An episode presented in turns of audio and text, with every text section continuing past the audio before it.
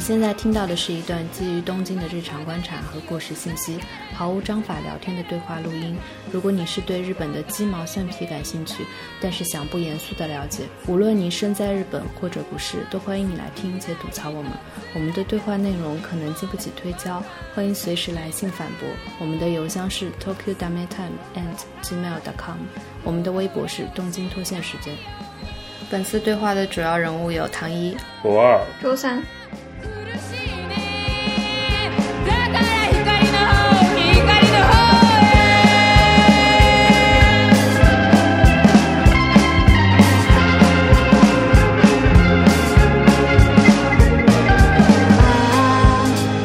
靴のパーと踏んで歩くことが好き我们现在三个人呢，拿着三本杂志，我拿的 Casa Blutas，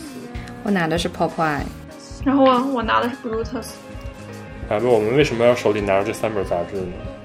都是 Magazine House 的这三本，》，对，然后都是讲露营的，但是他们侧重就各有不同。所以那么我们为什么要今天来讨论露营呢？因为最近好多人大家都在露营，而且我觉得感觉不仅仅是日本，对对对，国内也开始，去年什么叫什么国内的露营元年，这也是嘛。去年还是国内的播客元年，笑死。但主要就是跟疫情有关系嘛，是吧？对疫情真的好多元年啊。你想，如果去这种野外的话，不管是去山还是去海，肯定人的密度就降低了嘛，所以你可以更自由的享受大自然。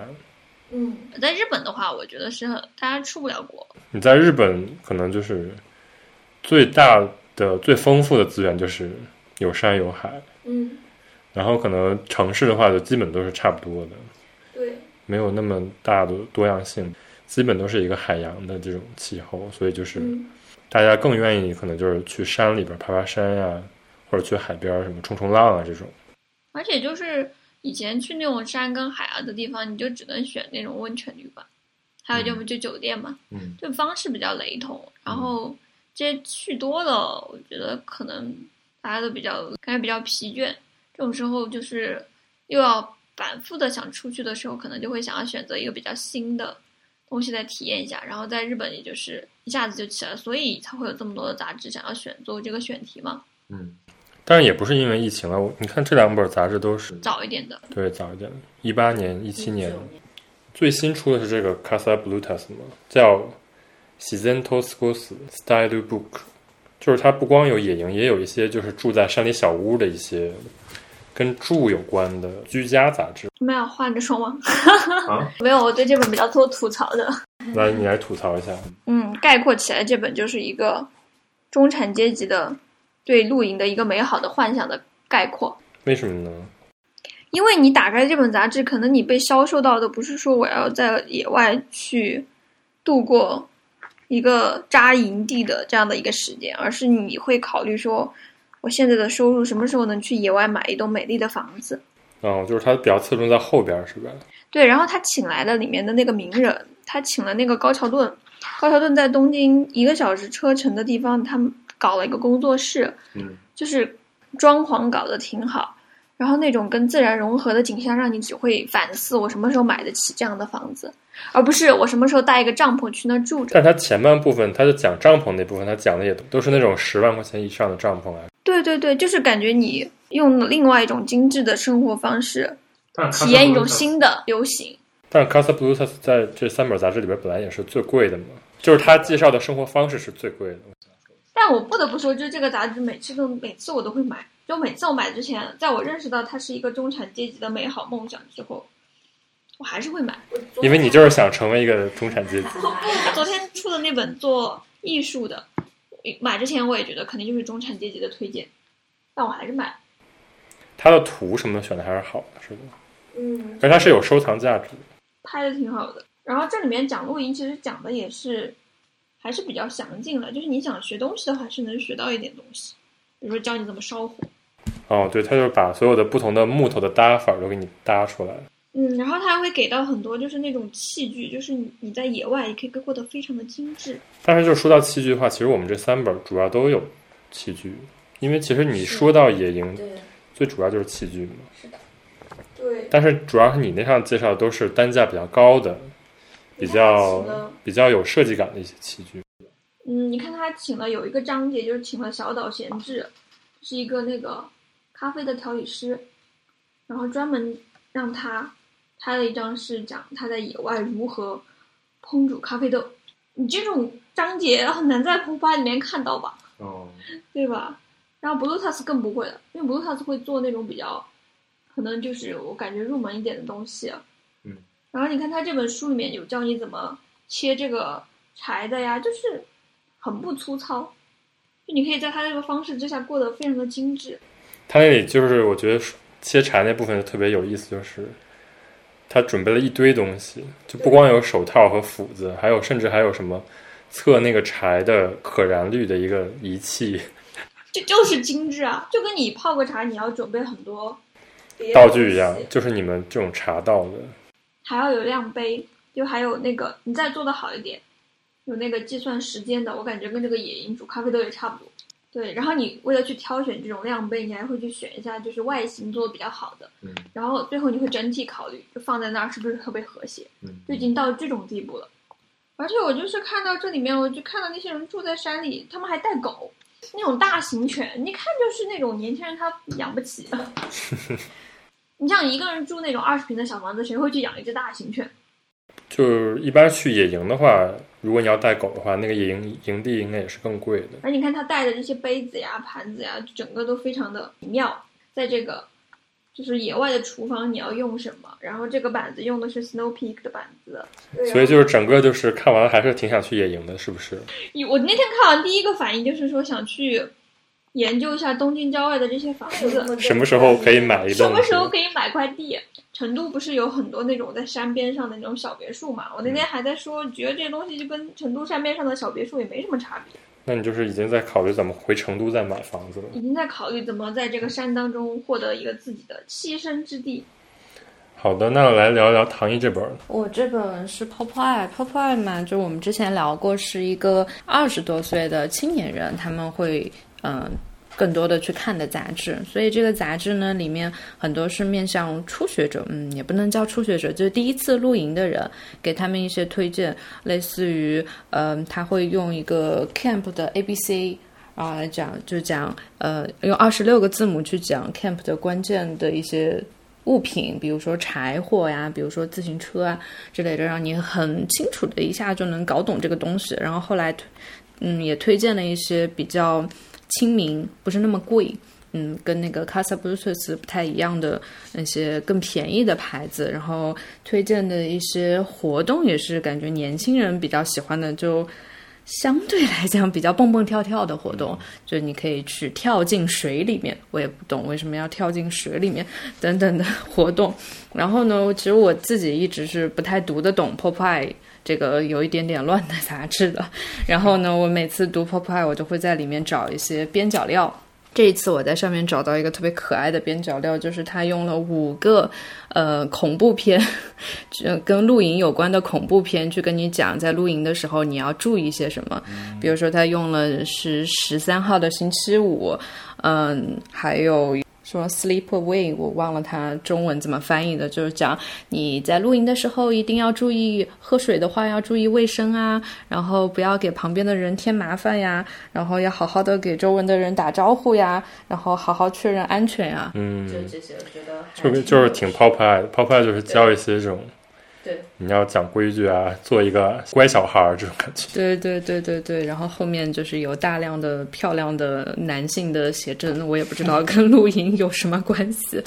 大概就是这样一本杂志。他还挺注重时尚的，就是他，比如说他买那些东西，他都是有一些鲜艳的颜色什么的。是的，是的，是的，而且这一本的那个，就所有的道具一翻开，那个感觉就是鲜艳，好拍照。对对，不像是那种卡萨布鲁萨的全都是那种灰色呀、黑色什么的。大地系啊，特别高级。啊，那你那本呢？我这本就是一个工具类的书籍，就它不是那种 lifestyle，它可能也算偏偏 lifestyle，但是它干货比较多，所以它这个标题就叫 “Tayo l e d u d o 就是值得信赖的道具。就 camp 和 hike，然后他就把所有的这种店呀，然后就是该买什么东西，以及这些东西怎么使用，然后包括怎么去做这种料理，它有很多 recipe。所以就是如果可能就是已经入门了这个 camp，嗯，更多的就是想需要一本就教你怎么去选东西的书的话，可能就是这本。嗯，买房子的话就看 Casa Blues，但也不是，我觉得天下不不爱更像是在销售一种生活方式。他给你提供的那些材料，就是你只要把这些东西做到了，你就可以过上一个会露营的人的生活。但 Casa Blues 不是啊，他这个意思感觉更像是说，那我们来考虑一下呢，露营这种这样的一个方式当中，就是比较实际的来讲，我们去那儿买个房子就住下来，这已经不是生活方式的问题了。就是一个阶级的问题了。对，就是说明年轻人比较向往那种比较空的东西。但你要真的要占有野外的话，你可能只能在外面买房子。年轻人只能空着来，空着去。 Happy slappy. 这跟日本的有关系。我感觉韩国也有啊，韩国今年拍的那个综艺《春季露营》，他们就在讲啊，最近好像大家年轻人中间特别流行，嗯，就是带着个帐篷出去。他们也没有去很远的地方，就在离首尔可能很近，一个小时之内的。我看他们露营的那个综艺选择的地方，就在那种小的那种嗯溪流边上，嗯，然后搭一个棚，就站在那儿就这样子。然后大家可能春天的时候看看樱花的景，也就是没有冲着那个地方什么绝景去，然后就是体验一种方式，感觉就是这一年多之内吧，渐渐扩散开来了。嗯嗯，我觉得在日本之所以比别的地方就是这种露营的文化要早一点儿，还有一个挺大的原因是因为就是他们的城市跟自然离得都其实挺近的。嗯，那倒是。你想，其实我们随便坐上一个电车线，坐到终点站，基本都是已经是山里了，公共交通挺发达的，基本当天都可以往返的一个距离，然后就可以去一个深山里边儿。比较比较小的地方。他们的自然我觉得保护的也还可以，每个地方都有当地的那种自治体嘛，就是相当于保护这个片区的这种森林啊，或者嗯说叫什么生态。他们的那个，因为我上周有去那个上高地嘛，嗯都是那个山里边是完全不让那个车开进去的，只有那种当地的这种官方的大巴可以进去。然那后只能步行啊，你进去。对，进去之后就是你要不就坐他的大巴，要不就步行。然后还有就是他的那个营地都是官方运营，然后那个营地收的钱其实都是可以反馈给这个地方，做成当地的自然保护的，多少钱啊？就是大概一晚上一千多块钱日元，然后就是很便宜的一个价格。那你要自己带装备，对自己带装备，它就不是一个盈利性的。而我有一些盈利性的，可能一天要顶多就四五千日元，其实很便宜的。你想想，你去随便住一个那种经济酒店，都要一晚上一万日啊，元然，后条件还很逼仄。所以就是可能在经济上也是一个非常实惠，可以享受大自然的一个方法。哎，那你们上次去的那个露营地呢？我们上次去的那个叫是一个是一个商商业的一个露营，它是日本的一个嗯一个比较 city 的品牌，叫 Urban Research。一个服装品牌。对对对，服装生活集合品牌。它的这个露营地叫 Tiny Garden。然后在那个上面 c a s a b l u t a s 上有介绍我，看到了，拍的很梦幻。我去日本露营不多，大概这是我去的第三个地方。我走进去就被震惊了，这真是震惊！我就是李安的脸，就看到那整片地方，因为他那个，因为其他的露营地可能厕所虽然有，就会旧旧的，然后可能厨房也有，但是他可能就拿石头给你堆一个什么小小台子，但是它里面所有的东西，我感觉都是那种有设计的。对，有设计过的，然后可以放在东京的那种很贵的店里面都可以的。它的那个厕所是一个圆拱形的金属的一个样子，然后里面的隔间也特别好，就门把手特别新。它里面所有的那些设计的细节都感觉到是非常适合 Instagram 拍照的的那种很 fancy 的露营地。然后它里边也有它自己的那个露营品牌的服装店，对对对，而且 Urban Research 一直是跟那个 Free High Tech 合作的，所以它里面就一直卖 High Tech 的包。如果你住在里头，它就是每个房间有一个送给你免费用的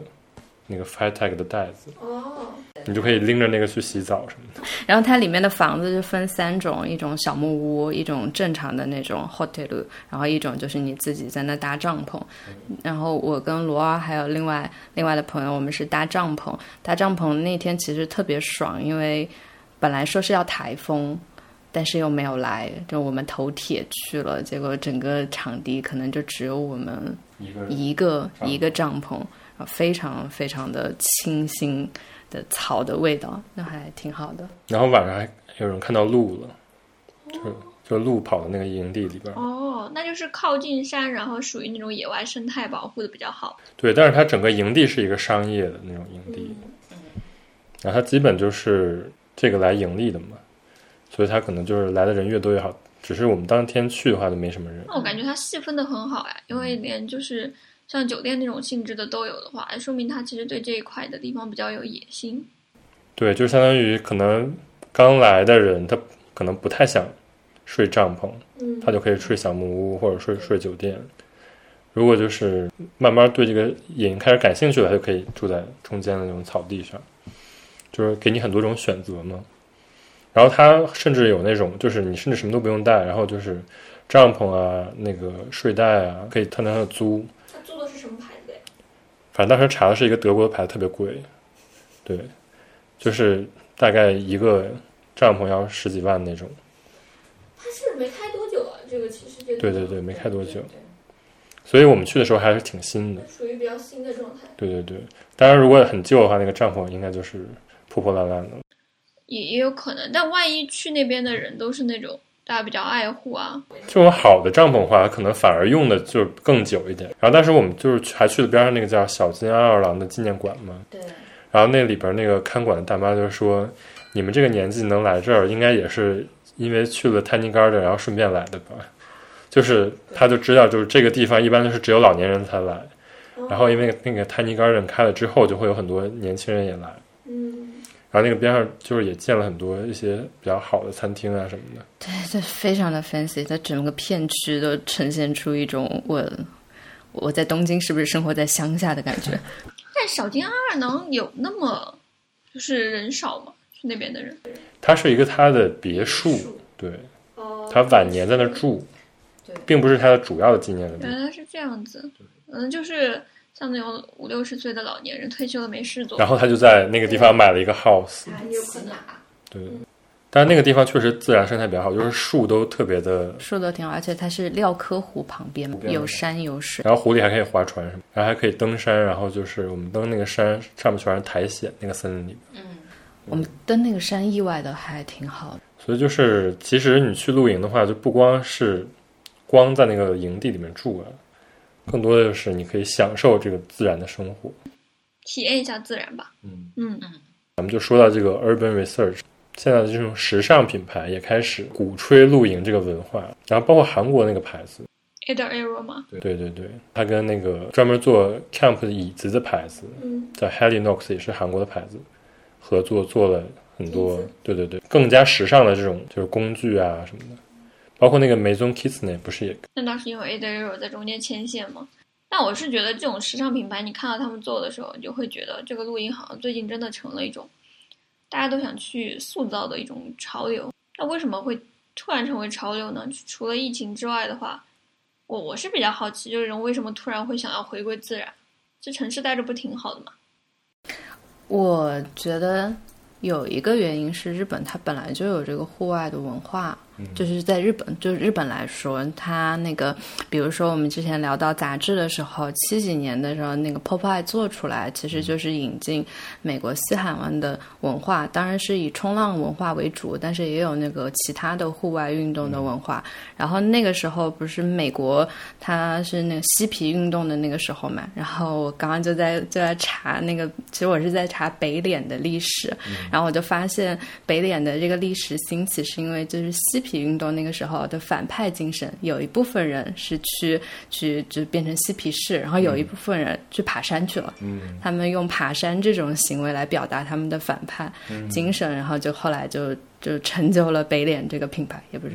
就北脸这个品牌这个这个兴起的，所以还有像后来就是日本会有这种山系的服装，然后也会有这种 outdoor 的这种 fashion 的感觉，所以我觉得好像这个事情对我来说有一点点觉得挺一脉相承的，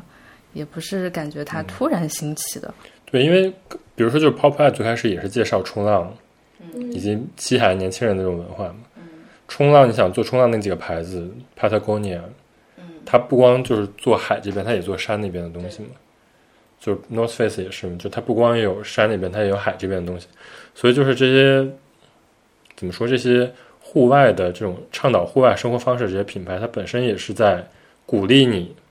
多去跟这种自然相接触，这样它才能卖得出去东西嘛。那那肯定的呀嗯，就是这种东西它肯定是一直存在的嘛，只是说在疫情这两年，它一下子走到了大更加大众的台前，对对对肯定还有一些别的那些推动嗯啊之类的。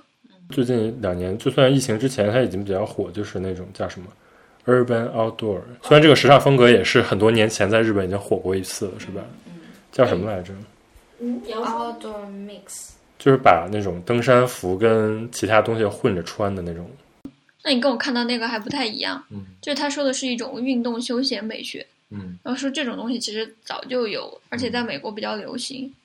对啊，其实在美国大家都是穿着这种东西上街的嘛。所以就是在这种情况下，近年来大家不都是追寻那种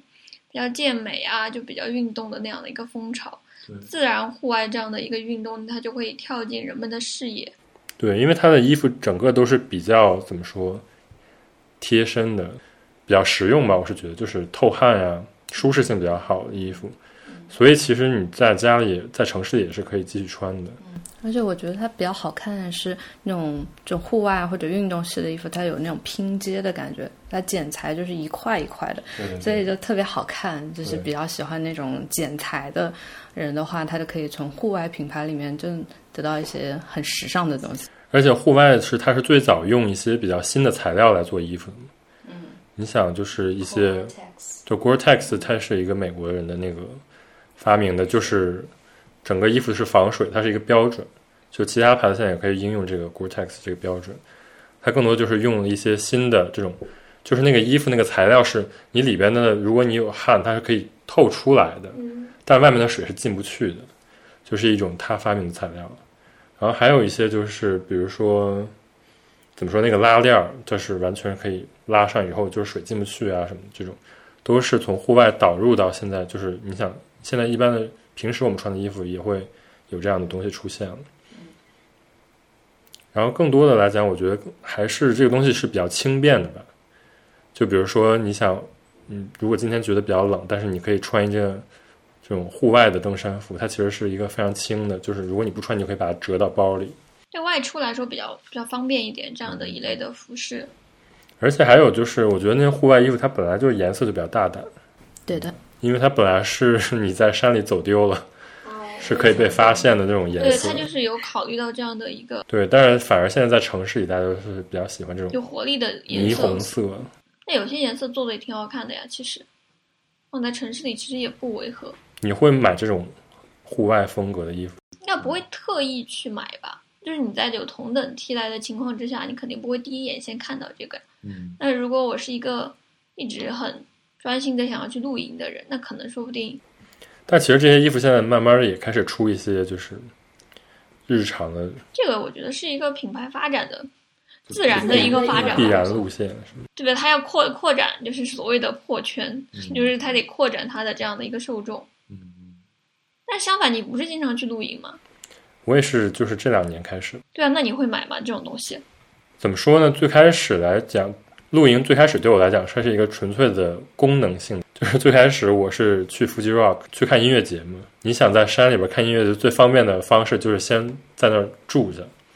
如果你要是在山下边住的话，你就是你每天跑来跑去，其实非常浪费时间。然后你也看不了自己想看的乐队，就可能该该下山的时间你就该走了。所以就是我第一年去 Fuji Rock 的时候，我就是被迫露营。 然后那个时候就刚来日本，然后也没有任何的就是装备，嗯，然后我就是整个全都是租的那个帐篷，租的那种防潮垫儿什么去的，然后所以就第一年非常惨烈，就是因为租的东西就是各种地方都不是很方便，比如说有一些地方那个帐篷有一些漏水啊什么的，就是真的是被迫露营。那你一开始去的时候，对音乐的热爱能够超过对条件的追求吗？那但是 Fuji Rock 就是你可以在三天内看到，比如说你三年都看不到的乐队的 话，对啊，所以我就在想说，你就是这就是对音乐的热爱超过了对条件的追求。在这种情况下，你成为了露营的积极分子。那你这么说的话，其实很多日本人，你看 Pop Eye 那个主编他也说，就是他最开始的露营体验就是从 Fuji Rock 开始。那就是有没有可能，其实，在最早开始这一部分最爱露营的人当中，有一部分人他就是喜欢享受音乐节，对就啊，是我觉得很多人都是这样，嗯就是你你去露营，最开始的目的肯定不是露营，嗯， 是吧？虽然现在露营变成了一个目的，就是说我们今天这个周末去一个地方露营，但是他以前肯定不是这样的，以前是我要去干嘛，然后顺便住在那儿，嗯 是吧？ 所以就是那肯定很多人去山里，他最开始因为 Fuji Rock 都三十多年了，就是对他很多人最早就是因为去音乐节，包括在海外也是嘛，就是那种特别历历史悠久的摇摇滚乐节，它都是在一个那种森林里边的。所以他故意的嘛。Fuji Rock 一开始他就是想故意说在日本的这种山里办，然后大家过去就很不方便，还是说为了减低成本？我一直非常想问这个问题，他其实，在城市里办过，他在城市里办过，你想那个规模肯定是有限的。嗯这种体要不就体育馆，嗯要不就是公开的草那坪真上的，很像演唱会。所以他最开始在城市里办了那么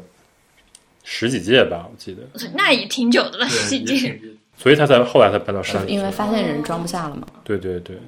它那个山里真的很能装人，就是它互相之间都是在不同的山的山坳里边嘛，大概拐一个弯儿，你那个音乐就完全听不见，所以就是非常适合同时办很多个演出。然后它的每一个那种舞台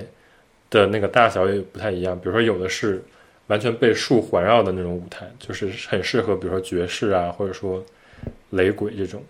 还有那种特别宽开阔的那种广场，就特别适合电子或者说摇滚。或者很流行的，对对对，然后还有那种就是完全，你可能走在路边上，然后有一个木头搭的那种台子，有人在那弹吉他啊，民 谣，对对对，为音乐划分了场地。对对对，我第一次去，我还有一个非常大的疑问，就是是两年前那一场，就上一届福吉也是我第一次露营，也是我第一次去看那个福吉， 然后它是台风哎， 怎么怎么会有一个音乐节故意办在台风天？我不是不是，它是雷打不动，只是台风那天来了而已。哇，我我当时在那个帐篷睡着，然后早上七点钟就工作人员一个一个帐篷去敲，就说今天会有台风啊，大家加油哦。 然后那个避难避难的场所在旁边三十分钟步行的王子酒店，可以去那里避难哦。然后我本来还没有太当回事，然后到晚上就开始滂沱大雨，然后那个两人的。帐篷就开始滴水，滴水了之后，就周围的大家就在商量要不要去避难，然后有的人就说。有的人就说去那个酒店避难要三十分钟，但是呢，我们就住在那个滑向那个电子音乐的那个舞台的坡的上边儿。如果你就顺着那个像洪水一样的水一样滑过去，你只需要十分钟不到，然后你就可以去楼下那个舞台去蹦了。当然，那个舞台的水已经到了快到大腿的位置了，我也不知道他们蹦什么，反正就有一些人他们就这么滑下去，然后就蹦了一 晚上。真的吗？真的。 那个坡大概有六十度吧对，。我到时候把那个照片放上啊。对啊，那个坡有六十度，我看到照片我都崩溃了，然后就觉得这些人真的非常的，真的非常的牛逼。然后呃在复制的时候，他还会有像那种像。妈子里一样祭典一样，它会有摊位，然后吃那个饭嘛，就是饺子啊、咖喱啊什么的，真的也不是很好吃， 就是所有的祭典都会有的，然后所有的那个饭你刚买回来，然后它就被雨淋了淋淋湿了，然后就全部吃着泡着雨水的咖喱饭，然后吃着掺着雨水的啤酒，但还是挺开心。太惨了。啊，那一年真的，但是还很开心。我我我真的我本来没有，就很久没有去过这么大的地方，然后最后是那个 The Cure，他们嘛，然后就有很多外国人就一个一个拼命的往前走，然后有些女的就非常疯狂，就那种我命都要给你，然后那场就觉得还是还是挺挺感人的挺好，对挺好， Happy Slappy. 就是早期的音乐节其实都是这样，就是非常的条件艰苦。只不过这两年，比如说国内那个音乐节非常的精致了。草莓音乐节第一年的时候我有去啊，就是非常的艰苦。草莓不是后来草莓还是谜底啊？我记得有一年跑到那个特别远的北京那山里去办，好多人气死了，晚上根本回不去，就在那边打车一直打不到。对，他的意思就是让你在山山里睡。而且我记得那个时候上海现在可能已经成体系了吧，就是以前上海在那个快浦东那边开发区的地方就办了一个音乐节，也是，但它跟就是 Fuji Rock 这种完全不一样，嗯，嗯变成吐槽音乐节了，就是他去过去的地方也没有什么这种帐篷一样的地形，因为它是靠近入海口嘛，所以你要么你过去你就只能住那边的贵贵的嗯酒店，而嗯且好像只有一栋还是几栋，就是配套设施很不完备的情况之下，很多人就想当天往返，但是回去又非常的艰难，因为太远了，嗯，就是搞成这个样子，对，其实办一个音乐节还是看很看那个主办方的，很看很看。半吊子的人来办的话，就肯定是非常惨的音乐节。你看他们怎么就是定位嘛。但是国内比较成熟的两个品牌，可能做的稍微好一点。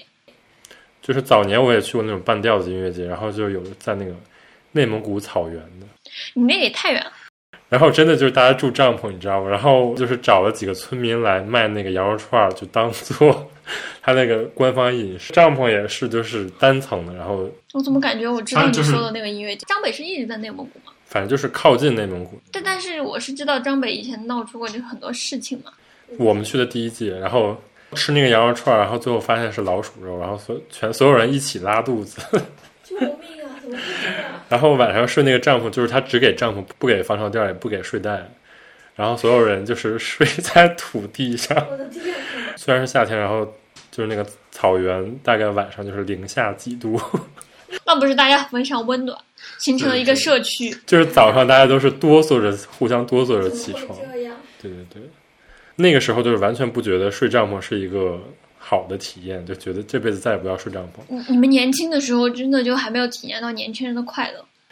后来老了反而体验到了，你也没有老了。我以前还参加过那个在上海城市里的，嗯就是他就在那种建筑里，建筑下面跟拉了一个棚，在那里演，他也去给自己取名叫音乐节。就现在想起来也挺音乐节的，就有音乐就就像是有音乐就是姐，就搭台嘛，搭台唱歌。它的确也不能叫音乐台。那我就是那年以前最早西湖音乐节刚刚开始的时候我去过，西湖真的体验太好了。它也是一个城市里的呗，对，大家不是节体验好，是因为西湖这个地方太好了。就是在自然里面的音乐。而且像它的那些它分成的区块嘛，什么流浪文音啊，这些就是每个地方的观景都不一样。然后你看完这场就转到别的地方去，当然它只有一个一两个舞台吧，我记得。然后就在那边转来转去的，就挺好，就是因为景好、地方好、地物地理位置好。所以就是，其实你去 Fuji Rock 这种，就是你还是挺感动的，就是因为它真的在一个森林里，大家死命的拥抱音乐，是这种感觉。所以就是也是因为 Fuji Rock 呢，就是对露营有了这种初体验。它的那种露营体验就是你在那儿住，然后在那儿扎帐篷，然后第二天早上起来去音乐节这种体验嘛。然后后来就是当时做这种准备去了之后，后来发现周围住的日本人，甚至有这种拖家带口，然后带着冰箱，带着那种锅来的，但是有啊贝尔了，对对对，后来发现 Fuji Rock 的日本人是真的抱着野营的心态来，就是他们很多人，甚至就是白天那个音乐节在演的时候，他们就也不下去，就在上面野营。他们他们好有仪式感。你有没有发现，他们当时很多人就是早晨在那儿磨咖啡豆做咖啡的？嗯，对的。然后就是第一年、第二年去的时候，我就是还挺吃惊的，后来也就见怪不怪了后，来后来你也磨咖啡了，还没有。 对，就后来发现真的是有些人买那个音乐节的门票，他不去音乐节，那就是去磨咖啡吗？可能周围的这种山里有那种音乐的回响吧，就是也不用真的去那个舞台。我觉得能理解，嗯就是他也不是说我为了音乐节去的，我只是正好选择了一个有音乐的地方，对对对而且露营在他这里是一种文化嘛，不是说我就是被迫你只能去露营，那他肯嗯定他肯定不愿意。对，而且当时就是发现，就是有一个人的那种露营，嗯就他真的带那个帐篷，就是一个人的帐篷，有点像那个木乃伊的棺材，就是你睡在里边就没有高度，就是无法在里边站起来的那种帐篷。我见过，我之之前看到我有一个认识的人，他买了一个帐篷，嗯是那种一室一厅的，啊，对，那种就是一家人出去的嘛。嗯，就是有一个卧室，然后外面还有一个厅，可以把它对对支起来。对对对。然后就是他们，比如说因为帐篷太多，就是找不到自己帐篷，他们还会在自己的帐篷上就搭那种彩灯啊。然后有一些人就自制一些，比如说看板啊，或者说在自己帐篷上画那种涂鸦之类的，还挺有意思的。露营还可以这么玩儿，跟我对露营的认识还蛮不一样的，因为我嗯一之前一直在想，大家为什么要去露营呢？大家是不想跟周边的人讲话。其实露营就是反而是一个促进你讲话的一个事情。你如果按音乐节来说的话，你过去还肯定蛮能认识人的。包括你晚上就是有时候看回来了，然后发现比如说边上的人也回来了，聊一聊，对，就聊一聊，就是你今天看了什么啊？因为我我想象中的热露营就大家带着个帐篷坐在自然里面，嗯，吸收天地精华，就是在那里又不讲话，就过着一个人的生活。那种在那种在日本其实也有叫 solo camp 哦， solo camp，对你之前好像说过， ，solo camp 就是你可以就是开这个摩托车，然后所有东西都是尽量小，就是可能睡袋就这么小，帐篷这么小，所有都是一个人的 size，嗯，一个包就能背。对，然后你包就这么大，然后就是可能你周五晚上就出去，找一个地方，就是那种河边儿就可以睡。我之前看了一下那个摇曳露营，嗯，他就是这种一个人去去露营。我本来其实我本来以为露营就是大家一起，然后要是社交，稍微认识一下朋友，然后大家开开心心的，然后就在在草地上，也不是说自然里，嗯就在草地上玩一玩。结果呢，那个动画片。却给我了一个不一样的一个新思路，因为它里面的女主角她是一个非常会露营的老手，但是她只喜欢一个人露营，然后呢，他就大概星期五晚上或者星期六早上就背着他的道具，然后去一个去一个露营场，那个露营场可能。他冬天开始露营，所以人也很少。然后他就扎起了自己的帐篷，就坐在那里开始看书。然后这个仪式感。对，然后就对着富士山，我瞬间我就想到，我以前觉得那些去咖啡店坐着去看书的人，为什么不在自己家里待着？然后我现在后来就觉得去咖啡坐着看书也很正常。然后我看那个动画，瞬间就觉得，哎，那其实我去搭一个帐篷，去一个自然里面坐着看书，也是一件其实挺正常的因为它其实就是你从这儿坐到露营场，可能也就一两个小时的时间。对你还是觉得是因为交通便利嘛？对啊，就是我如果觉得你要开个车几个小时去一个地方，那算旅游了。露营可能就是介于旅游和在城市里待的那个中间的那个范围。对，然后你的预算可能也是在这个中间的范围。对，相对来说比较便宜嘛。当然了，就是如果你要买齐所有的东西，是一个非常 贵的。就是你要为这个方式投入一点资金的时候，你肯定就会想要去看好的，对尤其在日本这么一个消费主义的社会。对对对，就包括所有的书都在告诉你，就是不同的档次，对，有什么优缺点，对，然后你再去选的时候，就会肯定是优先看 Snow Peak 这种好的牌子。嗯，Snow Peak 这个牌子也可以聊一下。对的，这个牌子它一直被叫做户外界的 LV。可能是想形容它是一个比较高端奢侈的吧，这样我是觉得没有到奢侈吧，但是挺高端的，就是自己想打造自己是一个高端的形象，对，因为不是有个叫 glamping，glamping 的中文译名叫什么要高端野营啊，野奢。必备冒号帐篷、烧烤炉、手摇咖啡壶、泰制餐具、牛排、SUV 和狗。 这是中产阶级。如果没有狗，就不叫 glamping。哦，它来源于一个拼词， glamorous 是吧？对，然后就是不想搭帐篷的人可以直接入住。然后在英国的话，更加受到带小孩的家庭的喜爱。其实现在日本也挺多的，国内应该也挺多的。国内的露营，我感觉基本上都属于这一类吧。小红书上的露营，小红书算是一个比较主要的宣传，我感觉现在很多人在用。但你看那个上面，基本上介绍的还是一种比较美好的印象，但我假装自己在自然里，那有点像是变相的酒店。就是虽然他打着说这是露营的这样的一个形式，就是那个帐篷里边放的是床，因为他的目标不在于说我宣传大家去那里搭东西，他只是说我们这边搞了一个很酷的什么星空房。你在酒店你怎么可能住到星空房？你可能只能去营地啊。嗯，所以这个时候就是一些可能带小孩的，像我朋友圈一些就是什么妈妈们，他们可能周末约着出去玩儿，像成都现在附近也有很多那种露营地，他们就会去那儿啊，就觉得哎好酷啊，小孩子觉得特别好玩儿，然后大家还可以在那里。就什么烤个烧烤呀、生火呀、玩玩别的呀，一般是亲子的活动比较多。对呀、而且可能这种对他们来讲，他们更放心。就你让他真的去那个河边上搭帐篷，他还担心呢，晚上到时候出事儿怎么办？我之前去那个上高地，就是晚上会有熊出没，你看到了吗？我当时没看到，他就会说，就是去年有人被熊袭击了，然后就是请大家怎么着怎么着怎么着，不要把吃的放到帐篷里之类的。那你在哪儿吃东西啊？它会有一个特别巨大的一个集装箱，就是是有那种铁门儿的。啊，如果要袭击的话，他只会去那儿。如果袭击的话，你就跑到里头。哦，这样子的。那真的，我感觉日本就是野熊啊，还有什么野猪啊、野鹿啊，他都管不了。我看这个数据是五月五号，小红书发布了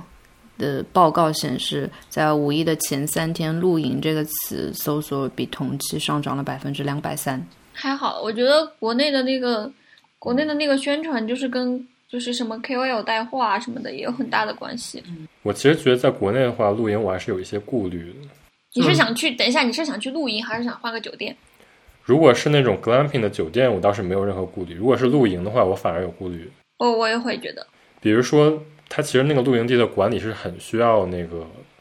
一些专门的人士去管的，嗯，比如说有没有蛇呀这种。对你，有你没你有你不是公司就在做这个方面的对东对西对吗？我们公司就是在做的话，基本就是你要跟一个当地的那种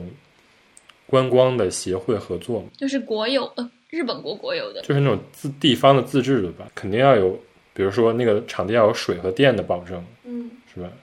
然后有一些应急的东西，这种水电都是从就是比如说那地就自由的，就是你肯定还是要拉进这个场地里头的，哦，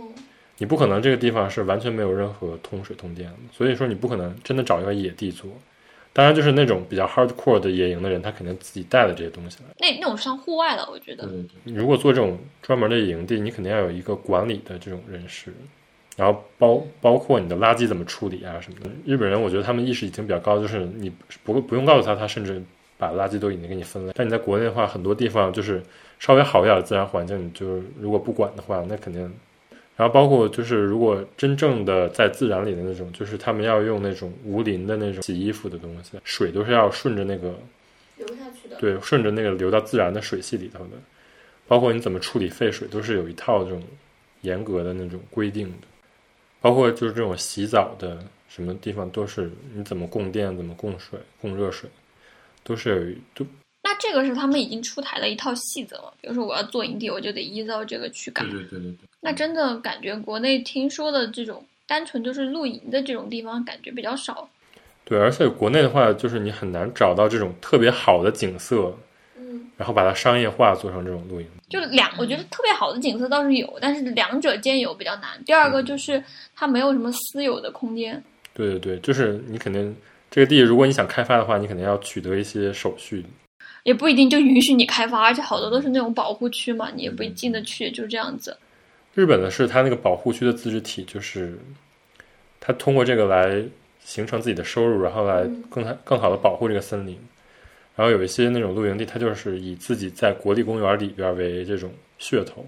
对，就吸引你来之前看到过一个，就是对，那你进入这种国立的公园里边，那你熄灯就是要在六点，可能就是很早，比其他地方要没有那么自由一点。为什么呢？因为野生动物都要对对对出来嘛。对原来如此。所以还是有非常不一样的吧。就算野营这个活动里边，也有非常多不一样的这种细分。现在 glamping 里面，大家可能去选择的一些器具，其实还是跟在日本这种高高端露营也好，低端露营也好，大家都会选择的器具比较相似。就是刚才说的 snow peak，对，因为其实个 Snow Peak 的价格在露露营的这种道具里面就是算贵的，已经算比较高的，对。当然还有比它更高的了，对，但它是整体都挺高，比如说它那个帐篷，嗯可能就要人民币一万多，嗯然后它有一个之前限量版合作的一个钛合金的杯子，就要人民币将近七百，那个那个钛合金杯子还挺多人买的，其实。对，它本来就挺好看的，嗯，然后所以买的人就还是会买，星野有一个 glamping 的酒店，就是富士山嘛，对对对，侯西诺亚夫吉，嗯，然后它里边就是全都是 Snow Peak 的东西。所以你没有觉得它的那个设计，从外观上看来，就是哪怕不作为一个户外品牌，嗯，它也比较突出嘛。因为他现在那个社长是一个做服装出身的，嗯，所以我觉得他对自己整个那个品牌的那个视觉的上面的营造都比较好。我最开始知道他就是刚来日本的时候，我甚至不知道他是一个专门做野营相关的东西。但你光看他的衣服，也就很有自己的风格吧。就是他不光是北面那种追求那种实用性，他也追求就是舒适性。然后很多，比如说他那种背心儿什么的，你在家也可以穿。所以就是我最开始买的就是他的一个就是那种夹克一样的背心儿，拿了个马甲，对对，买了个马甲。我是觉得，就是它整体对这个，它对这个牌子的定位还是很有自己的特点。我是觉得它这功能做的很好。嗯就我们设计不是经常说那个呃什么 less is more 啊，或者就是形式追随功能啊，这些东西其实反而我平时在日常家里生活的时候，我不太会考虑。比如说我买了一个桌子，这个桌子稍微有点不好用，但它那么大一个桌子，我买都买了，我就忍了。然后这个沙发可能我也忍了，但是在户外的时候，就感觉比如说你你刚刚提你之前提到的，如果一个一个防火台，这个那个烧火的台子，如果它稍微做的不好，它就可能会烧到人。嗯，然后所有的道具，因为他们需要收纳，需要折叠，所以这个折叠也特别的，呃，需要你搞得特别的巧妙，你才能对嗯把它做得更小，做得更好。所以我就觉得这个里面的这些这些小细节，有好多好多可以可以看、可以玩的地方对，。而且它那个材料都是要选比较轻的、比较结实的材料。嗯，比如说它的那个杯子、餐具什么都是钛合金的嘛，然后包括它的椅子很多都是那种呃不锈钢的，所以就是感觉很多学建筑的人都非常喜欢野营。可能产品设计师也会喜欢。对，当然我是觉得，就是它不光是这方面的设计，它在选颜色啊什么，包括选那种整体的氛围，都是彼此是可以互相搭配的。嗯，就 Snow Peak 的全套都是，你收集齐都是可以，没有任何违和感的。我们之前不是说那个野营基本上用的那些道具都是大红大黄嘛，就为嗯了让、 让你就被救的时候更显眼。但是 Snow Peak 它经常用的是那种大地色系，它会对对把对明度往往下压，反而是在这种户外品牌里面呈现出一种非常高级的感觉。因为其他那种专门做户外的牌子，它其实可能更注重就是实用性。功能性，对，就比如说还有什么 Coleman、Mount Bell，嗯，对，就是这几个就是登山的户外的。嗯，一开始我们刚开始说那个去音乐节可以露营，更多的就是那种去登山的人，他登到一半儿的时候，他就要晚上在那儿睡觉，所以就是他有很多那种特别便携的那种大红大黄的那种帐篷，其实就是给这些登山的人用的。所以就是这些牌子它出的那种帐篷，就是更多就是给一个人或者说给两个人的那种小的帐篷，然后就是颜色特别鲜艳。所以很多时候就是大家现在如果想去买帐篷的话，就可能觉得这些非常的 丑啊或者土， 那其实是不是也假设，其实这些人不会做那种特别激烈的户外运动？对对对，就是完全两个风格。现在他已经开始做衣服了，是吧？他好像就现在这个主要的一条线。就是现在那个女社长，她好像从一三年接手这个牌子，是第哦三代第三代的这个社长。他们家最开始第一代就是他的爷爷创立这个牌子嘛，嗯然后他爷爷创立的时候，最开始是因为自己想登喜欢登山，但是发现没有卖那种好的登山的道具，最开始就那你要趁早，就是做登山，然后第二代才开始做跟这个露营有关的东西，然后到了第三代开始现在做衣我服。看他们好像从一九五八年就开始做这个事情，真的太早了。对，最开始就是完全一个怎么说，就是做那种金属的部件儿嘛，做钉子啊，做锤子啊这种。不过这样子讲起来，也跟他们整体的风格也比较符合。一开始从这种比较金属的地方去入手，然后后面做出来的这些东西，这个牌子还是非常的一以贯之的一个牌子，我是觉得。包括它其实现在在美国卖的特别好，对我看到他在全球的那个，就是你不管怎么样，你讲到露营什么的，它已经成了一个代表性的牌子，而且是来自日本的。它在美国那种感觉就是它其实它其实没有那种特别强的日本的文化的感觉，嗯，是的，还是一个非常，你看它的标啊，包括它的那个名字什么的，是一个非常国际化的。看起来像是一个国外的牌子，日本国外的这样的一个牌子。 Snow Peak 还跟那个威严五合作。我前一阵儿去的那个白马，就是他在白马开了一个旗舰店，你去考察吗？就是去白马露营，然后瞬间路过嘛。然后那个地方他开的叫 Land Station，怎么样？那个店就那个店里整个是以卖服装为主，然后卖一些 camp 的道具，到快进露营地的地方了，他都还在卖服装为主。 他也卖帐篷，但是以卖服装为主。哦，你想想，那些帐篷就是终身维修的，你买了一个之后不会再买第二个、第三个，但是衣服就会可以一直买。但我看他跟魏阳武做的这个是所谓叫什么体验型复合设施，对，它里边有星巴克，就好像我看之前就是有人采访，就说是他好像就是想造那种在户外造那种房子，有这种造房子的考量，所以会想要找魏延武过来。它已经做了一个那种可以移动的房子。而且魏延武的那个设计风格其实跟 Snow Peak 这个其实还蛮合的嘛。对，就是挺简单的，然后有一些木头。白马那个地方也，就因为它是一个冬天的，原来办过冬奥会的那个长野冬奥会，哦，它原来是一个冬天的大家聚集的地方，然后夏天反而就是那些滑雪场都空了嘛，所以就更特别适合做野营地。哦，在神奈川也有哎，要不要下次去？他做住了这个住乡，对，这个就是 V N 五设计的，它就是一个盒子，然后它把不同的地方打开，就变成一个桌子呀、一个门儿啊哦什么的。帐篷式房屋，然后它里边就是这样，就是一个盒子，就是这种属于你没有帐篷，但是想体验这种户外的人，就是有点像 glamping。他写的就是如果你如果住全是 snow peak 的这种 glamping，要一晚上二十多万，然后这个只要十多万，因为这个已经觉得便宜因。为这个比帐篷稍微小一点，但是它有帐篷的有趣，还比房子便宜。但是你直接买一个帐篷都比这个便宜，好吧？它是这样子，Snow Peak 有几个分类。嗯我看它这个预约就是，要么你就在那个它的它有营地，然后嗯它可以租帐篷给你，对这个便宜； 对，这是最便宜。要么就是租那种箱子，然后我看看这个箱子是多少钱，哪里啊？三零二五零，京都。哦，京都可能便宜，我说的是白马。那你白马那个是高贵的滑雪胜地吧？好便宜啊！想去，就已经感觉像一个度假酒店。对我现在就是这样子认知的它。 对不起，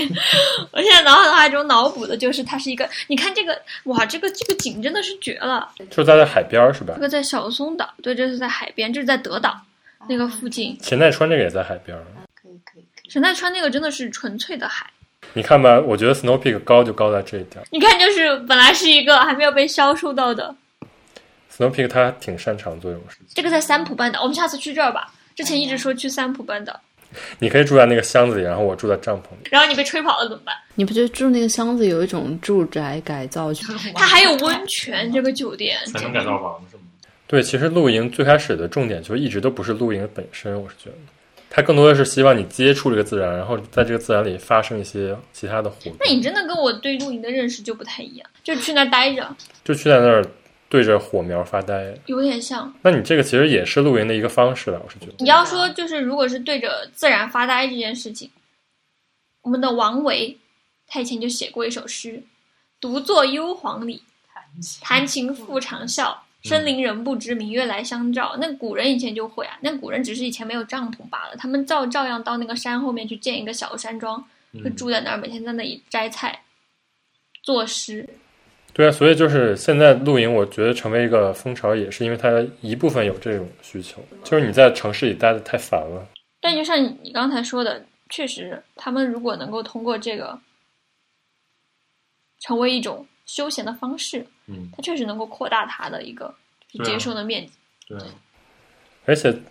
还不说，就是在日本，其实你家里备一个帐篷是非常有用的，因为比如说来地震了，你就要出去避难。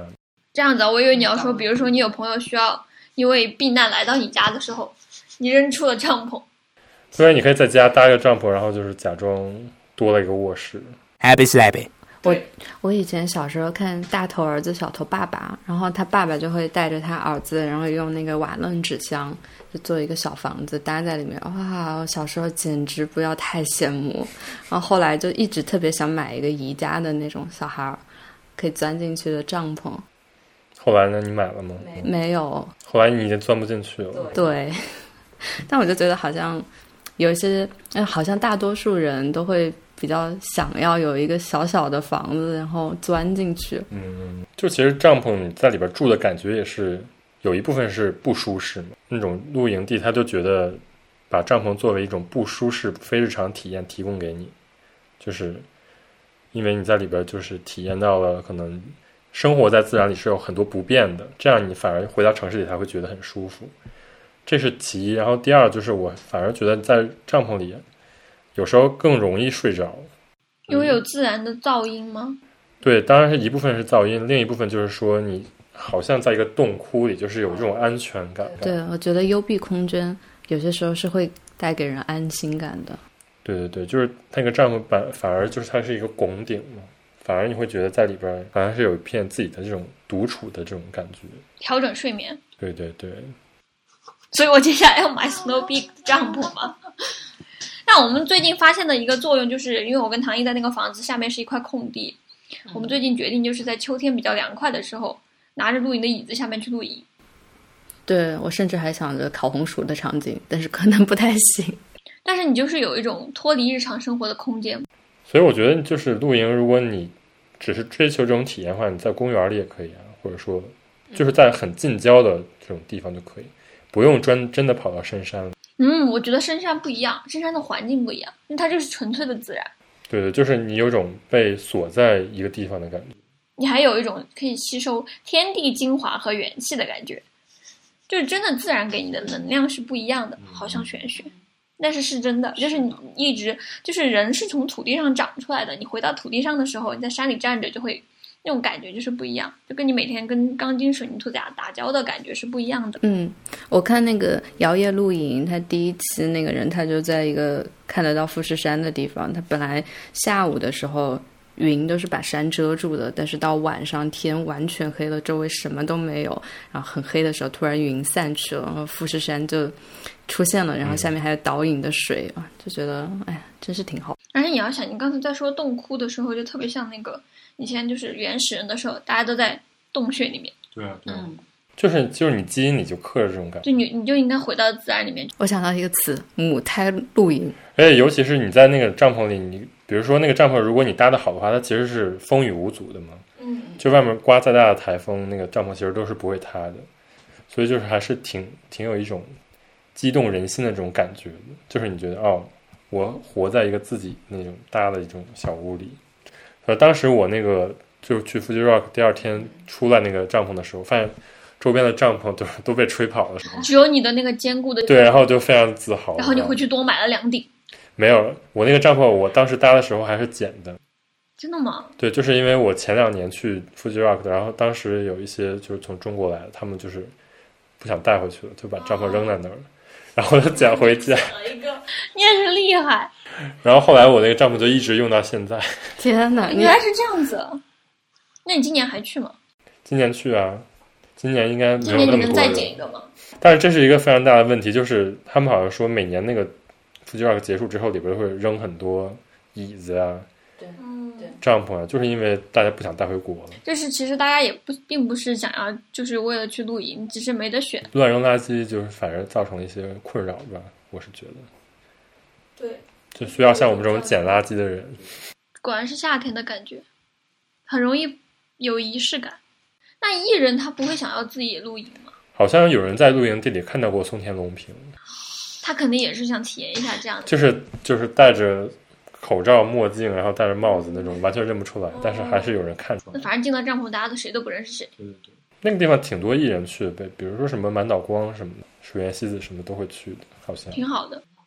感感觉就像是会会去这么就是摇滚一下的夏天。其实日本不光 Fuji Rock 有很多那种小音乐节，你是说之前我们没去成的那个飞升吗？对，就是类似这种音乐节，就是大概两天一晚，然后你就可以住在那个山里。这又是带着帐篷去的，对对对，基本都是带着帐篷。当然，那个一般都是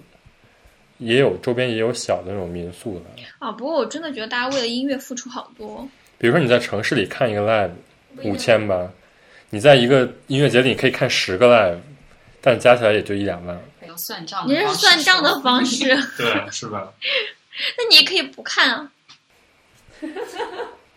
你可以选择不 对啊，就是有不看 live 的人，那就不看 live 的人就跟音乐节有毫无关系了。就是这种在山野里的音乐节，我觉得还是还有它的特别之处的。要不然，为什么之前奈良美智可以去那个飞升待那么多天？我是觉得现在如果让我选的话，我就不会在城市里看了，就是那个在城市里看一直看叫什么 Summer Sonic，我嗯一次都没去过。它是在一个体育场里嘛，然后聚集，嗯就所有人人贴人，就那种我已经不是很喜欢了。在那个 Fuji Rock 里，基本就是它那个场地特别大嘛，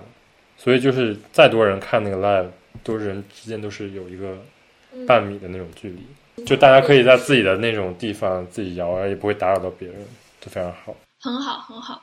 然后就是有很多人就是在很后面很后面，但是他都能看到，嗯因为他那个是一个坡状的，就不像一般的那种城市音乐节，你在后边啥都看不到。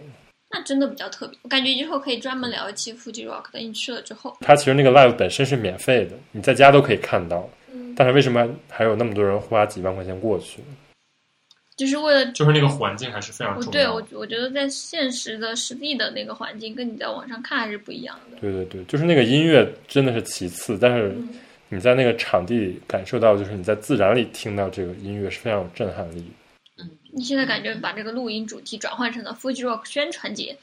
我们刚刚不是说到那个露营需要什么东西嘛？嗯我觉得 Fuji Rock 就是一个样板，它是露营需要的最少东西的底线。因为你在看音乐节的时候，你大概率是不会在那里坐着烤肉的，嗯也不会在那里就是坐着生火的，所以很多时候看你你们不让生活， OK 不让生火，所以很多时候你只需要帐篷、防潮垫、睡袋和椅子对和杯子对，就可以了。那你们去露营的时候下午都做什么呀？就是如果是真的露营的话，那你就需要带更多的东西了。就比如说生火的那种灯，生火的话，你肯定要买一个那种，有一个就是要着火剂，就是你把那个它那个剂是更容易点燃那个东西，啊，我知道通过这个剂来点燃那个柴火。有点野外生存的意思，对对对，然后甚至有一些就是叫什么原教旨主义的那种日本人，他都不用打火机，他就用那种打火石。摩摩擦是吗？对对对，他用打火石先点燃一小坨一小撮那种木，他自己削下来的木屑，嗯，那木屑是最容易点燃的，然后木屑去点燃那个柴火。哦，对，这是一般是点这个篝火用嗯的。感觉很然后你要去的话，你肯定要有一个焚火台，然后那个焚火台有大有小，有长有短，那个是可以租的嘛，在一些露营地，最好还是自己带的。但因就是因为那个东西其实是你烧过一次，它上面是全是灰嘛，就全是那种木头的那种嗯，点燃的那种炭什么的，所以那个东西一般没有人会租那个东西。嗯，一般租也是租刚刚说的最底线的那些帐篷和睡袋。那你焚火台那种，你们可以做那种平常的食物吗？有那种专门用来看的那种篝火台，嗯，有专门用来叫什么料理的篝火台，它它那个高度可能不太一样。然后那种料理的话，它上面可以再架一个网，然后你就可以在上面烤肉什么的。嗯，然后那种一般是用炭，因为炭的温度比较恒定。如果你用柴火的话，那个火就升得特别高。那你们有没有什么就是一定会吃的食物？我之前看最简单就是烤肉啊，你就是把肉撒上盐嗯就可以烤我。之前看韩国人去，他们就做做那种拉面嘛，哇，那个真的看起来好好吃啊！你那个辛拉啊面就是方便面好，不是方便面，要在里面放泡菜，然后要在里面放那个加了泡菜的方便面还有火腿肠，还有加上别火腿的肠的方便面，不是方便面，来成汤面就是方便面，不是方便面，你吃康师傅方便面跟它的那个弹性肯定那就不一不是一个味道的方便面。总之，我们上次是手扯面的，哦，你们是带去了一个海底捞小哥吗？对对对，带去了一个海底捞小哥，对对对。上上次还有人做烧饼，对，有做烧饼，然后还有人做汉堡。对对，从汉堡肉开始做。对，但是一般来说，就是去 camp 是有 camp 的那种叫什么菜谱，就是你用那个最简单的东西，比如说做披能够萨，吃饱。比如说你揉完面，然后那个面发完了就可以做披萨了，你就上面撒点菜，嗯，然后拿火一烤就可以。因为那个就是在露营的时候，所有的道具都比平时要小，就小椅子、小桌子，然后小菜板，这菜板只有手掌那么大，然后有把小刀在那里切它，就感觉自己去了那个《格列夫游记》的那种那种故事。结果我当时就非常震惊，看到有一个巨大的汉堡做出来，还有怎么做的？然后一般还有就是那种，比如说做汤什么的，就是你可以哦那个比较加一个三角，支一个三脚架，然后上面吊一个那种炉子，那你们会围炉夜话吗？我们上上一次去露营的时候就没有租那个可以看的那种柴火，然后就特别的难过，因为看到旁边有一家日本人，他们但你就们可以看别人的呀，对我就是每次走过我就瞄了好几眼。我没明白那个篝火，就是你得看着它，我们那个时候它是一个很小的篝火，你不要想它是一个巨大的那 种，啊它哦是一个就这么大的一个火，对，它就很小，然后就我们站着的话就是这么低头看着它的那种小篝火，然后这次我们就租了一个，真的太爽了。但是就是你要弄一个篝火的话，就是要劈柴啥，但就是弄篝火的话，大家才能讲话嘛。就是其实有火之后，那虫子都飞走了，你知道吗？啊，嗯人家是还是有一定的功能性嘛。叫什么飞蛾扑火，你就看那个蛾子往那个火里飞，我就如果你要是在那儿没有没有这种火的话，就是那个虫子什么的，就是在你边上飞什么的。那对我来说，那个完全是一个气氛渲染的东对，西。但是它就是也有气氛渲染。火会有那种白噪音类的那种噼里啪啦的那个声音，然后还会有一些火光就这么窜上去，然后想炸开。然后因为我自己就特别喜欢看火，因为觉得火就是那种非常纯粹的、自然的、会灵动变化的美。然后当时就生那个火，然后就发现你隔着火去看对面的东西的时候，整个那个可能是空气的原因，就就是人都是变形的，对，就像在水里面在看一个人，然后觉得太浪漫了。我回去就马上看了有一部《燃烧女子的肖像》，哦有部电影，它里面也是有一个就烧火的情景，哇，就就觉得很开心。我觉得我去露营，真的就不是为了露营，我可能就是为了这种浪漫的场景去的。但是大家其实就是露营都是有各自的目的，有些人就喜欢做饭，有些人就喜欢烧火，有些人就喜欢泡泡泡咖啡，有些人就喜欢泡茶，那有人喜欢社交，对，有些人就喜欢聊天嘛。所以我觉得就是还是挺有意思的一个互动的过程。反正我上回去就是我带了个烽火台，因为我觉得第一次去没有带烽火台就是挺无聊的。就是在那里烧火，第一第一次我没有带，就是因为只能烧炭嘛，然后那炭就是用来做饭的， 然后我们就一直在做饭。但是做饭也其实也挺有意思，就是每个人有不同的那种拿手好戏，嗯，有些人就是擅长做面食，有些人擅长做那种菜之类的。就是给了一个空间把大家聚到一起，对对对，感觉还是聚在一起玩。就是人的本质是想组成一个群体，我们见过最那个夸张，就是整个车把那个车改造了，里边就变成完全变成一个卧室。然那不跟房车差不多吗？对，但是那种不是专门的房车，就是日本人，就他们把一个比如说面包车一样的，它后边那种全都里边的那个座儿拿掉，里边做成一个卧室，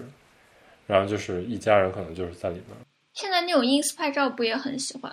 在那种车背后嘛，然后买那种小小的车，然后拍照。对，但是还是我觉得不太一样，就是你拍照跟你真的生活是两回事儿。是这样的，但是就是那个跟那个《No Man Land》挺像的，就是去年那个电影，嗯，它是完全在里边生活。哦，我就是你刚刚说这，我就想到在看那些小红书的照片的时候，就觉得他们露营拍的照片都挺像的，嗯，就是一个模子刻着，穿的衣服都挺像的，对，就摆拍的道具也好，就是一定要穿那个叫什么波西米亚风的。波就西是米那亚种花裙子，难道不是十年之前的词汇？就是挺像那种叫什么美国西海岸的那种，叫嬉皮士，啊，对露露营有一点误解的感觉。我最近刚好就看了一个脱口秀，然后它里面有个段子是嘲讽白人女孩的 Instagram 的那个页面，然后所有的那个照片都是一样的，有几个拍照的那个样、样式，对，啊，就觉得跟那个小红书的录音还挺像。不过真的纸上学来终觉浅的感觉，这种体验是非常不一样的，它是拍不出来的。进度不太一样，就大家对休闲的理解还没有。有一部分人可能大家比较热衷吧，日本肯定也有一部分人就是拿 ins 当拍照的工具啊。嗯，对，只是说这个东西还没有完全普及之前，肯定有一部分一直在 PO 照片的人，他一定会出现在大家的面前。对自然的这种渴望，可能在我在国内的时候就没有这么强烈，或者说还是距离决定的吧。我还是觉得日本太小了。对，在日本城市待久了，你只想出去，而且大对嗯很多地方都很雷同，而且山也不精致。说实话，就我觉得还有一个原因，就是其实日本它虽然一直在聊这个叫什么地域复兴嘛，嗯，很多时候，这种你回到这种地方的自然里，更多的是为了贡献这个地方的经济。你看那个 Snow Peak，它不光是鼓励你回到自然，更多的就是鼓鼓励你用这种地方的食材、这种地方的文化做成的这种道具啊什么的。我觉得它就是跟这个地方的经济可以更大的、更大限度被开发，也是有一个很直接的联系。那我觉得也是他推广的一种办法，嗯因为他如果跟当地的这种经济的目标啊，什么地方的目标吻合的话，他就更容易推开。嗯，所以反过来说，他也被这种要发展经济的目标纳入到他的体系里面，嗯就这样子。然后就他也独立出来，成了一种文化。嗯，因为现在我们我们之前在国内本来想做这种叫什么野营地的，后来发现国内政府它其实更想做的是那种特色小镇，就阶段不一样，而且可能真的是因为地域广广跟那个地域窄的一个区别吧。嗯，地域广的地方，你会觉得那我开辟小台地，做一个小的这种帐篷，你还不如开一个小镇。对，然后那个小镇整个就是比如说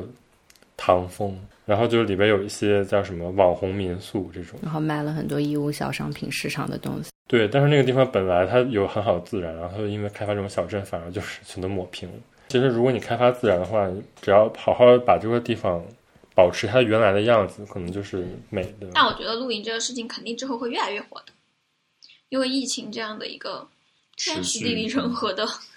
蔓延下去。嗯而且我觉得城市化已经到了一定的程度了。嗯真的你，你刚刚说为什么十年前没出现，那可能跟城市的阶段也有关系。嗯就现在城市化已经到了一个非常，就是非常成熟，然后整个商业社会又进展到这种一个，我觉得是前两年就觉得是发展的比较过剩的一个阶段。同质化。对它能够提供东西不多的时候，人们就会想要去找，结果没想到最后大家找到的道路都是回归自然，万本归元，把自我隐去和天地融为一体，就这样子。人和天地融为一体的时候，人我们察觉不到自己的存在，但是对天地的存在是敏感的，那你这个境界的非常高，这就是玄学的境界啊！所以就是露营是不会让你追求这种境界的，不需要达到。很想知道那之后还能搞出什么花花肠子来？搞不出来。就快捷酒店过的，就精品酒店到星野那种，然后现在是露营， 我是觉得有生活在城市里的生活方式，就肯定有生活在自然里的生活方式。是的，那凭什么不能就是两方两面都可以做成商业化呢？就是生活在自然里也可以生活的很舒服，或者说生活的很体面嘛，是吧？不一定是非常的 DIY 的，那我们下次去神奈川住一晚吧。然后就可以去白马。它的衣服的那个叫什么 concept 是你可以穿到八十岁，人不需要一些新鲜感嘛， 所以我可以买这个， 但是我还是希望这种沉重的 slogan。没有出现。但我觉得它这个一室一厅的帐篷好像不错，五万四千七百八。我个人是觉得帐篷的东西真的是要货比三家，不要全都买 Snow Peak。因为其实我看了很多 YouTube 上的评测，就是有很多人评测完了这些东西，发现 Snow Peak 就可能贵又不值。其实 Snow Peak 有很多东西它没有那么的方便，比如说它的那个桌子和椅子都是它其实折叠起来没有特别小。嗯。然后有那个我刚才说那个韩国那个 Helinox 那个牌子，它做的椅子是非常好，就它可以做到这么小。然后你去那音乐节，就发现所有人都拿着那个 Helinox 的椅子，我想买那个就是排名第一的煤油灯，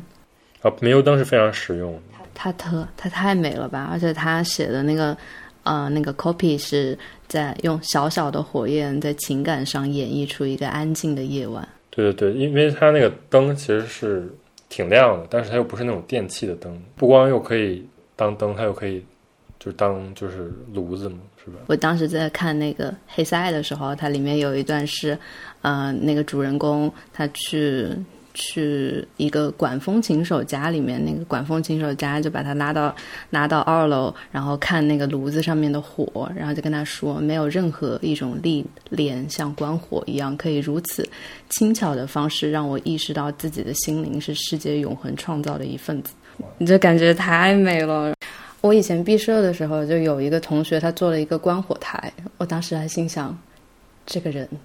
有病吗？为什么是关火台？他就做一个，就是把小小的火焰会放大的一个、哦一个像放大镜一样的东西，但他做了一个特别特别有仪式感的台子。你需要第一步滴两滴水，第二步再再给它烧烧一下火，第三步插两个嗯放大镜的片，然后上去，然后把灯关上，然后看那个小小的火就是在空中跳动。然后当时我们就所有的老师都很喜欢他那个作品，然后我们所有人就蹲在那里看，然后我就心心想日本人疯了吧。你当时就觉得什么玩意儿这个事情？对，但是哎呀，后来就觉得怎么会有火这么好看的东西？后来就每每想到这个作品，我就特别希望它投产，祝它成功。 Happy Slappy。刚刚推荐完了 Snow Peak， Snow Peak 不值得买的东西，它的椅子非常不值得买，我们来看一下它的椅子要一万六，它椅子折起来特别大。总的来讲，我是觉得它是一个怎么说，还是鼓励你消费一个牌子。很多时候它都是一个怎么说居家的一个概念。